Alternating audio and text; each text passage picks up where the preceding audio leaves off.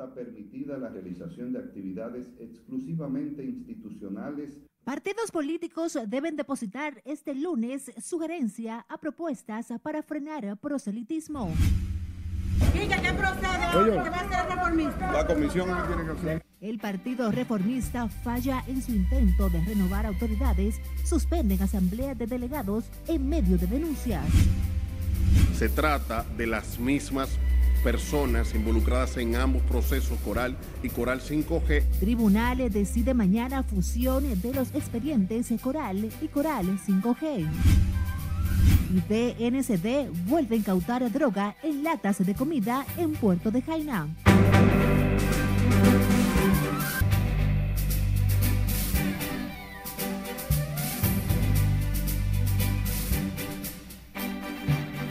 Muy buenas tardes, eh, domingo 30 de octubre. Gracias por regalarnos su tiempo. Iniciamos la emisión fin de semana de Noticias RNN. Graciela Acevedo les saluda.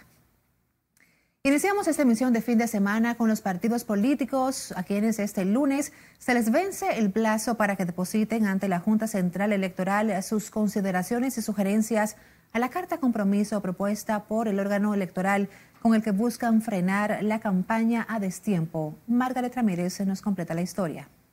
En este periodo previo al de la pre-campaña, solo está permitida la realización de actividades exclusivamente institucionales a lo interno de las organizaciones políticas. La carta compromiso por la integridad electoral es una propuesta del órgano de comicios, con lo que busca los partidos políticos respeten los plazos de campaña establecidos en la ley. El documento, la Junta Central Electoral propone una serie de medidas que van desde la prohibición de la promoción y reconocimiento de aspirantes, precandidatos o candidatos, hasta la colocación de mensajes publicitarios en medios masivos. Yo creo que lo que ha precipitado la precampaña ha sido la competencia entre el Partido de la Liberación Dominicana y la Fuerza del Pueblo por ocupar el segundo lugar por ser el principal partido de oposición. Es una campaña fuerte, extemporánea y sin lugar a dudas es importante que todos nos sometamos al imperio de la ley. Además, se prohíben la colocación de vallas, afiches y el uso de artículos promocionales como camisetas, salvo que sea en el interior de los locales partidarios. Las actividades que nosotros estamos haciendo se enmarcan dentro del el plano de esa campaña de afiliación que manda la ley y le estamos haciendo en lugares cerrados. No hemos iniciado proceso de aspiraciones presidenciales, ni de cargos congresuales ni municipales a lo interno. No es la primera vez que la Junta llama la atención de los partidos para que cumplan con lo establecido en la ley, en la que solo se permiten actividades hasta el inicio de la precampaña en julio del 2023. El PLD no ha violentado eh, ni la ley de partido ni la ley de régimen electoral. Nosotros siempre actuamos dentro del marco legal, siempre, y así seguiremos actuando. El Partido de la Liberación Dominicana debe decir cómo financió cada uno de esos candidatos la consulta que hicieron, de dónde surgieron esos fondos, porque eso es violatorio de la ley y eso rompe la equidad en el proceso electoral. Y precisamente porque aquí las cosas no se investigan ni se sancionan, es que pasan. Por eso pasó lo de los escáneres. La Junta reiteró que en el periodo previo a la pre-campaña solo está permitida la realización de actividades exclusivamente institucionales. Los partidos políticos volverán a la Junta el próximo jueves para concretar la firma de la Carta Compromiso por la Integridad. Se resalta que la igualdad de competencia en la contienda electoral se debe garantizar sin ningún tipo de ventajas de nadie sobre nadie. Margaret Ramírez, RNN. a propósito de este tema, el presidente del Tribunal Superior Electoral, Ignacio Pascual Camacho, aseguró que esa alta corte cree en la democracia, en los partidos políticos y que también los defiende. No obstante, indicó que la mayor defensa recae en los derechos que tienen que ver con el pueblo común y con las personas que van a los procesos eleccionarios a ejercer su voto. Creemos en la democracia, defendemos la democracia, creemos en los partidos políticos, defendemos a los partidos políticos, pero sobre todo defendemos a los derechos políticos, que son lo, que es la parte que tiene que ver con el pueblo común, con las personas que van a los procesos eleccionarios a ejercer su voto. Y por lo tanto, hay que resguardarle ese derecho, hay que respetarle ese derecho. Entonces, por lo tanto, hay que eh, darle las herramientas a los partidos políticos para que ellos operen en esas consideraciones. El magistrado Ignacio Pascual Camacho habló en estos términos durante la clausura del Congreso Partidos Políticos, Democracia y Derechos Políticos, en la que indica que los partidos hay que darles las herramientas para que operen con justicia electoral y el debido respeto a la democracia. Y el Partido Reformista Social Cristiano suspendió la celebración de su convención nacional ordinaria por falta de quórum y duplicidad de delegados que militan en otras organizaciones políticas, con lo que se agudiza la crisis en la entidad Colorá. Si Levis Aquino nos cuenta. La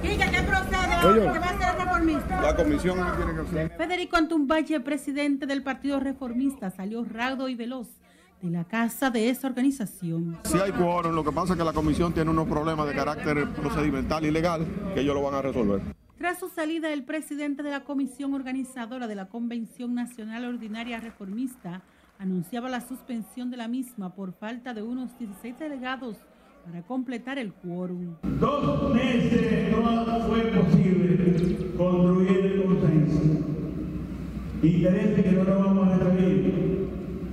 Por lo que le quiero anunciar a ustedes, la comisión de elecciones procede a diferir, para que no se confundan las cosas, a diferir la presente Convención Nacional Ordinaria a los fines de armonizar la presentación de una planta unitaria. Las quejas y denuncias de compras de dirigentes del PRSC no se hicieron esperar. Mira, yo te puedo enseñar una serie de, de videos que tengo en mi teléfono de gente ofreciendo dinero, ofreciendo de a 5 mil pesos, de que vienen a tirar tiro aquí, de que allí mismo hay un, hay un par de bandas por ahí afuera intimidando a la gente. No, estos son procesos normales en los partidos, procesos normales, procesos normales de, de, la vida democrática de los partidos. Se está construyendo consenso, hay disenso en algunas de las posiciones,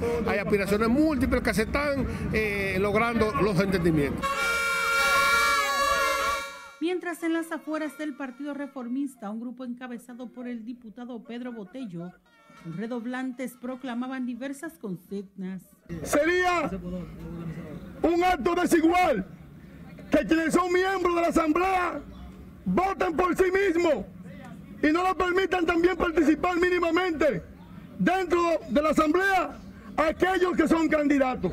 La suspendida actividad partidaria fue supervisada por la Junta Central Electoral y vigilada a las afueras por agentes de la Policía Nacional. Sila Disaquino, RNN. Y en otro contexto, el partido Opción Democrática eligió a Minuta Vares como presidente de la organización política, José Horacio Rodríguez, vicepresidente, y Franiel Genao, secretario. La convención nacional se llevó a cabo mediante un padrón interno de Opción Democrática, el cual había sido aprobado previamente por la Junta Central Electoral que van a regir los destinos de opción democrática por los próximos dos años y también vamos a aprobar los, la, la reformulación de nuestros documentos constitutivos, los estatutos, la declaración de principios y nada, estamos eh, incorporándonos nuevamente a la vida política nacional. Durante el acto también se escogió a otros 16 liderazgos nacionales para conformar su dirección política. Las votaciones se realizaron de manera virtual tanto para los presentes físicamente así como los residentes en el exterior. Dejamos atrás el ruedo político para hablar ahora del sexto juzgado de la instrucción del Distrito Nacional decidirá este lunes sobre la petición del Ministerio Público de fusionar los expedientes por corrupción administrativa denominados Coral y Coral 5G, así como la audiencia preliminar de ambos procesos. La magistrada Yanivet Rivas escuchó el pasado viernes los argumentos del órgano acusador y así como la negativa de la defensa de los imputados a unión de ambos casos que llevan poco más de un año en justicia. Se trata de los mismos hechos, se trata de las mismas personas involucradas en ambos procesos, Coral y Coral 5G, y se trata de las mismas instituciones. En ambos casos estamos hablando de la afectación de Cestur, de CUSET y de El CONANI. No hay ninguna razón para que una solicitud de esta naturaleza que ha sido realizada en derecho sea rechazada. Incluso lo que exige el Código Procesal Penal es que la solicitud de fusión no vaya a retrasar el proceso y en este caso, contrario a eso, lo que sucede con Coral 5G es que en tiempo récord, en meses, este caso tiene una acusación y se podrá conocer la audiencia preliminar. Están imputados en los casos Coral y Coral 5G los también generales Juan Carlos Torres Roviu, Camilo de los Santos Viola y Borniguez Reyes Bautista, el mayor Alejandro Girón, así como la pastora Rosy Guzmán y su hijo Tanner Antonio Flete y otros 42 implicados en personas físicas y jurídicas. La audiencia fue pautada para el lunes 31 a las 10 de la mañana. La Dirección Nacional de Control de Drogas, miembros del Cuerpo Especializado de Seguridad Portuaria y coordinados por el Ministerio Público, incautaron otras 25 latas llenas de marihuana en el puerto de Jaina Oriental. Los agentes antinarcóticos, junto a los organismos en la terminal, inspeccionaban decenas de tanques que llegaron al país procedentes de Estados Unidos, detectando en uno de ellos sustancias extrañas. El tanque, según consta en el manifiesto, fue enviado por una mujer desde el Bronx, Estados Unidos, y sería recibido por un hombre con domicilio en Punta Cana. Mientras las autoridades profundizan en las investigaciones, este es el segundo caso de drogas decomisadas en latas de comida en el puerto de Jaina Oriental en las últimas semanas. La Policía Nacional informó que se trató de un autosecuestro, el presunto rapto de la señora Delcy Esperanza Hernández, de 70 años de edad, quien junto a otros dos individuos pretendían cobrar 2.200.000 pesos a una hija de esta para ser liberada. Las tres personas, incluida la envejeciente, serán sometidas a la acción de la justicia en las próximas horas. Mira, el pasado día 20, la hija de la supuesta víctima de este falso secuestro, se presentó a la Policía Nacional a denunciar que su madre había sido víctima de un secuestro. En el proceso investigativo se fueron recabando las investigaciones que dieron al traste con la ubicación y el rescate de la dama. En el proceso investigativo, eh, nuestros oficiales, bajo la coordinación siempre del Ministerio Público, pudieron determinar que se trató de un autosecuestro con la intención de extorsionar a la hija de la supuesta víctima. Por otro lado, la uniformada también ha entrevistado a varias personas con relación a la muerte de un hombre en las afueras de una entidad bancaria en La Vega. Asimismo, investiga un tiroteo ocurrido en el sector de Gualey en el que resultó muerto José Manuel Amador Vicente, de 23 años, a manos de William Altagracia Rodríguez.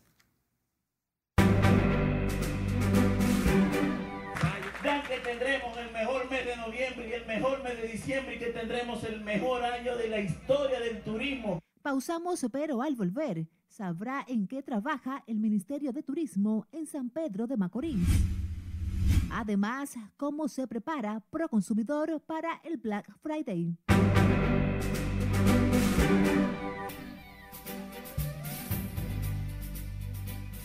Abrimos la ventana al mundo conociendo los detalles de la segunda vuelta electoral en Brasil en la que se debaten la presidencia Luis Ignacio Lula da Silva y Jair Bolsonaro. El reporte es de Margaret Ramírez.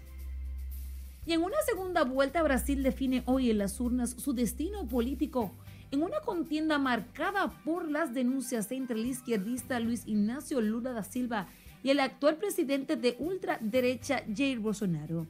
Los colegios electorales de Brasil ya cerraron sus puertas en esos comicios en los que 156.4 millones de brasileños estaban convocados para elegir el presidente y 12 de los 27 gobernadores del país.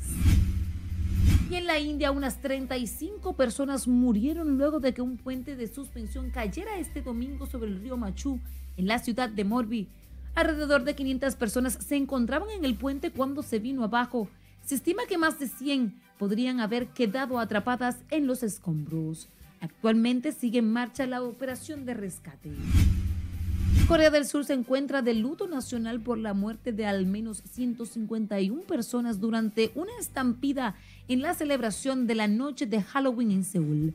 El presidente de la nación surcoreana declaró como máxima prioridad las tareas relacionadas con el suceso y ordenó una investigación profunda sobre las causas de la tragedia que dejó además 82 heridos. La policía está tratando de identificar entre las víctimas a unas 350 personas cuyas desapariciones han sido notificadas a las autoridades.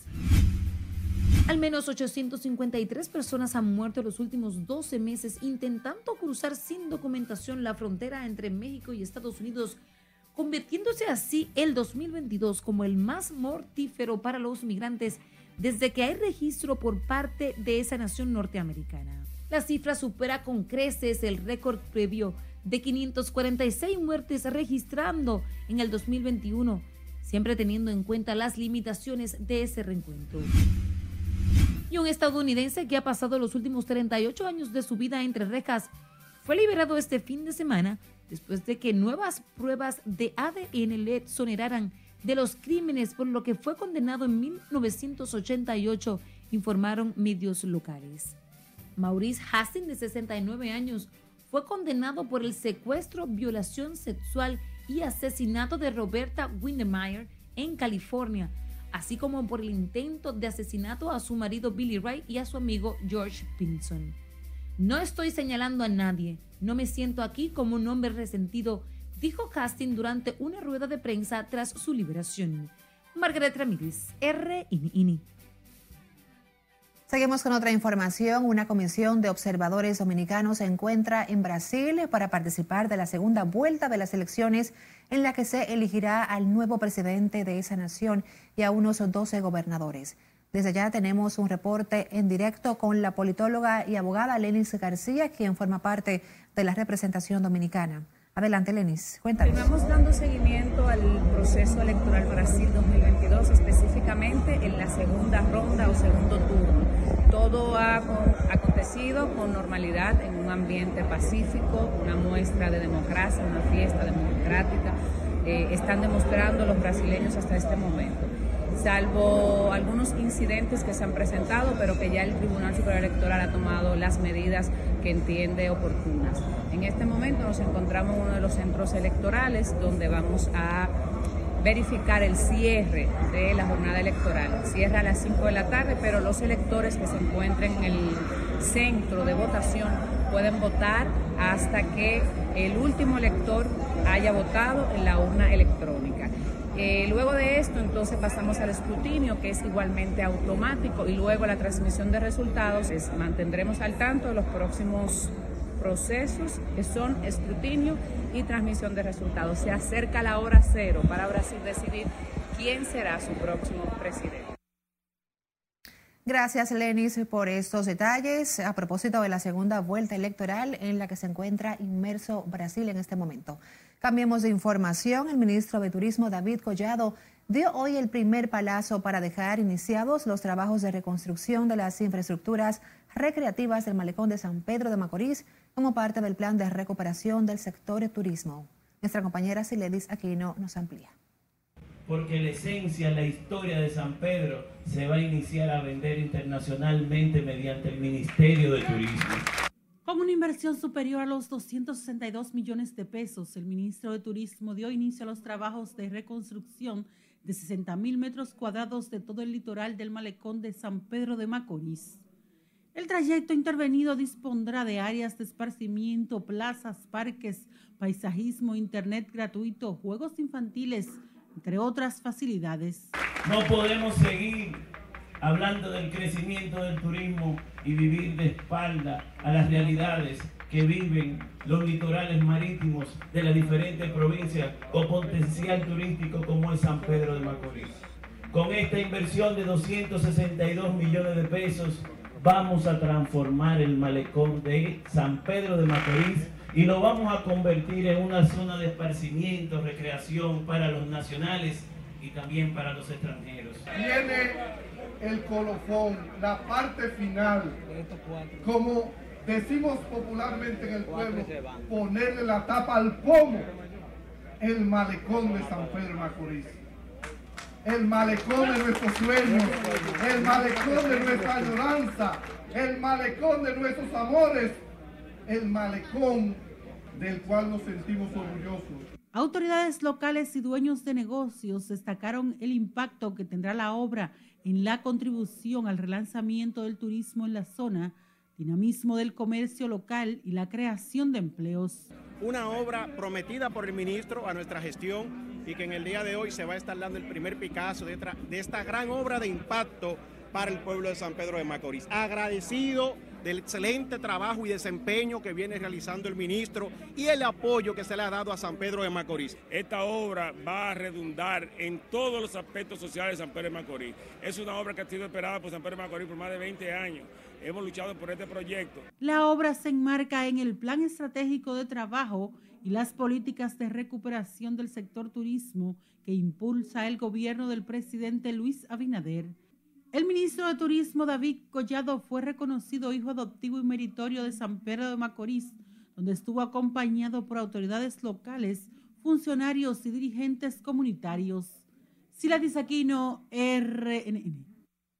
El Ministerio de Obras Públicas informó este domingo el restablecimiento del paso peatonal y de motociclistas de manera provisional en el puente sobre el arroyo Yauma ubicado en el tramo Otra Banda, aunque continúa trabajando para permitir el paso de otros vehículos. Las autoridades han restablecido una serie de rutas alternas y desvíos del tránsito. Para los que se trasladan desde el Macao, el Salado y la Ceiba será por los Burritos y la autopista del Coral, mientras que los que vienen desde Miches y las lagunas de Nisibón será por la iglesia del Bonao Anayuya. Obras Públicas indicó que siguen trabajando para brindar solución a la situación. Y será a partir de este lunes cuando la Oficina para el Reordenamiento del Transporte reanudará el servicio del metro que había sido suspendido este domingo desde la estación Hermanas Mirabal hasta la Mamá Tingó debido a los trabajos de ampliación que se realiza en la línea 1. Los trabajos que se realizan en esta etapa final comprenden la instalación de ventanales pintura de elementos interiores, pulido de pisos, instalación de borde en el exterior e instalación de ventanales. Mientras la que autobuses, mientras autobuses de la ONSA transportaron a los usuarios de la línea 1 del metro de Santo Domingo hasta la terminal de la Máximo Gómez, en donde los pasajeros abordaban los trenes para continuar su viaje. La empresa Gold Quest, gestora del proyecto Romero, aseguró que una eventual operación minera en San Juan no afectaría a los afluentes del Granero del Sur, situación que afirman quedará confirmado mediante los estudios de impacto ambiental y social pendiente de la autorización del Poder Ejecutivo. Luis Santana Pereira, presidente de Gold Quest, explicó que en su plan estratégico y su desarrollo para la operación minera no se contempla el uso del agua de los ríos de San Juan ni el uso del químico como el cianuro, debido a que los metales extraídos no serán separados en el país.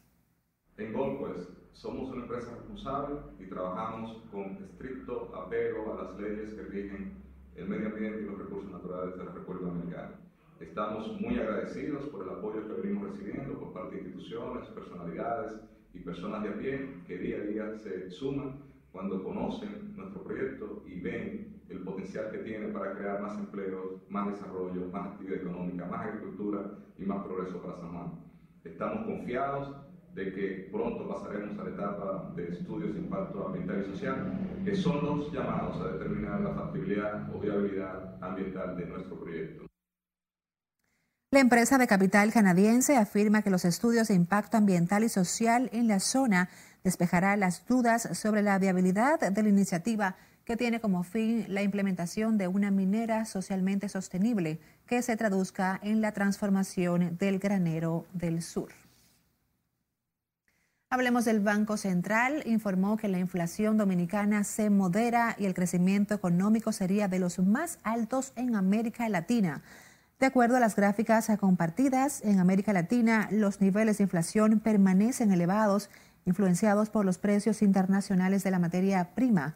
República Dominicana está en séptimo lugar con 8.63% de manera interanual septiembre 2021, septiembre 2022.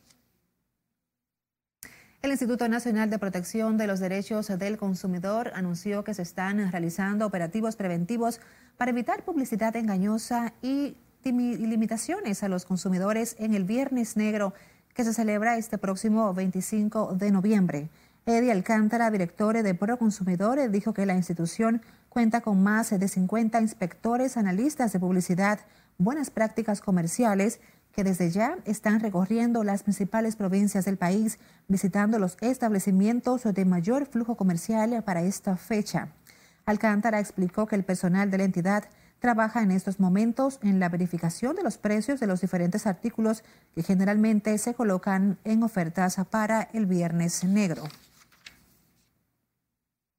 En cambio, el cantante urbano Aderly Ramírez, mejor conocido como Rochi RD, denunció este domingo junto a su equipo legal que supuestamente está siendo víctima de extorsión por parte de algunas personas que ha excluido de su equipo de trabajo.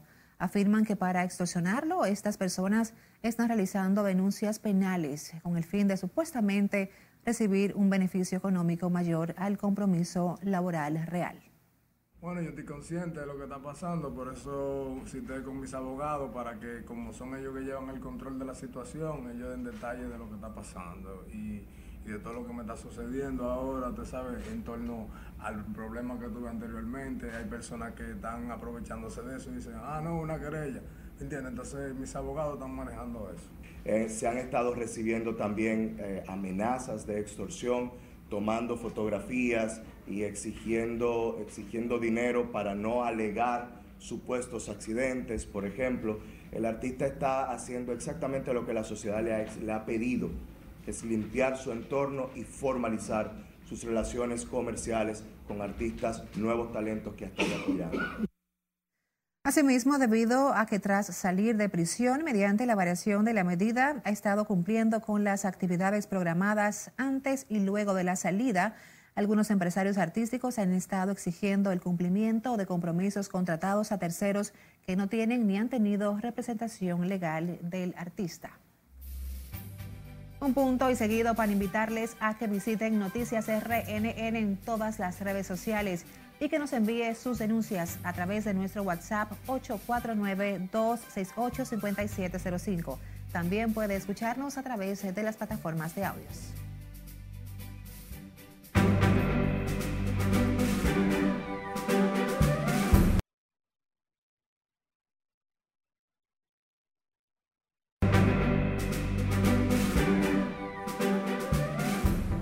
Bloque con el Centro de Operaciones de Emergencias. Se mantiene 11 provincias en alerta amarilla y verde por posibles inundaciones repentinas urbanas y rurales, crecidas de ríos, arroyos y cañadas, así como deslizamiento de tierra producto de las lluvias ocasionadas por una vaguada. Mientras que la UNAMED pronostica que para este lunes se mantendrá la vaguada y el disturbio tropical ubicado sobre el Mar Caribe, generando lluvias el Gran Santo Domingo, San Pedro de Macorís, San Cristóbal, La Altagracia, Monte Plata, Tomayor y Peravia.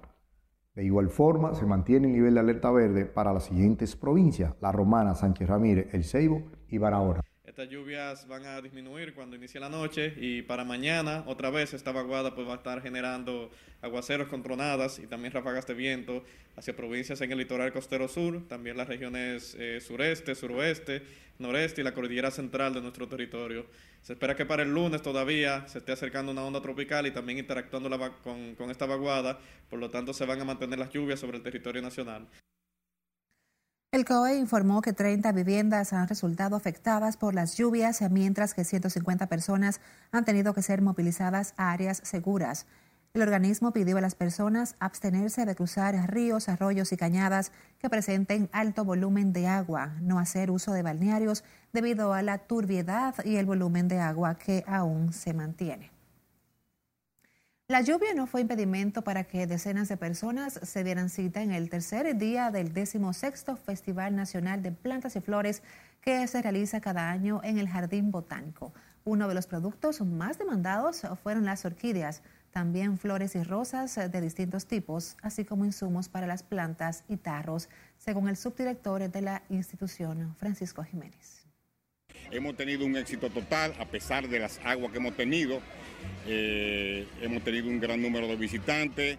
Eh, hemos ofrecido cursos, talleres sobre cuidado y cultivo de orquídea, sobre el arborado urbano eh, en las ciudades, tanto en la ciudad capital como en, las ciudades de montañas. Es decir, una gran asesoría.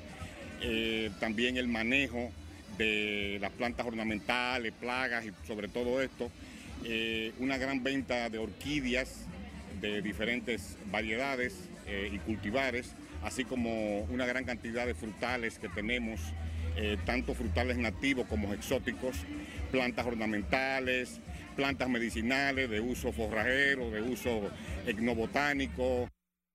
Según los organizadores, la feria en la que participan más de 75 viveros de todo el país no solo comprendió ventas de flores y plantas, sino que el Jardín Botánico aprovechó la presencia de visitantes para impartir cursos y talleres sobre el cuidado y mantenimiento de las plantas.